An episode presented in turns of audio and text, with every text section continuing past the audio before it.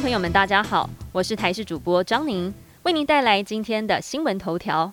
首先关心，国内今天新增六万一千六百九十七例本土确诊病例，二十九例死亡个案。为了因应庞大的确诊病例数，指挥中心宣布，从明天开始调整确诊个案同住家人、密切接触者居家隔离的政策。只要完成三剂疫苗的人，就可以免除居家隔离，改为进行七天自主防疫。指挥官陈时中说，在这七天当中，在快筛阴性的前提之下，可以看病、领药、上班、外出采买，但是不要到人潮拥挤的地方，而且应该避免与不特定人士接触和外出聚餐。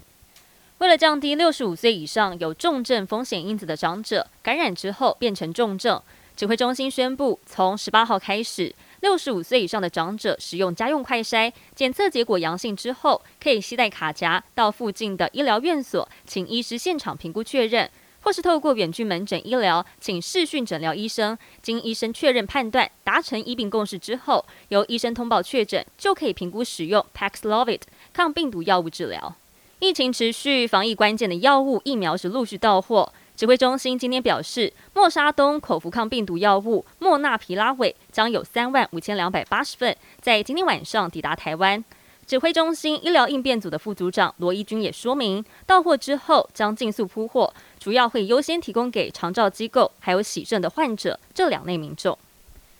受到梅雨封面影响，气象局发布嘉义以北还有花莲十四个县市大雨特报。气象局表示，今天雨势明显，西半部、东北部都有阵雨或是雷雨发生。明天开始到周四，雨势减少，温度稍微回升。接着下波的梅雨滞留封面将会在周五报道，影响到下周一，连四天各地都会有局部短暂阵雨或是雷雨发生。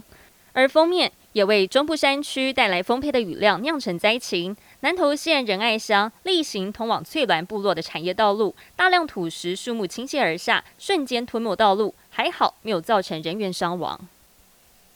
上海今天通报，本土染疫人数降到了千例以下。即日开始展开分阶段推进复商复市，超市、便利商店还有药局恢复营业。同时，上海市政府表示，疫情已经取得阶段性成效。目标在六月一号到六月中下旬全面恢复全市正常生产生活，而因应逐步解封，上海从五月二十二号开始，地面公车和轨道交通将有条件逐步恢复营运。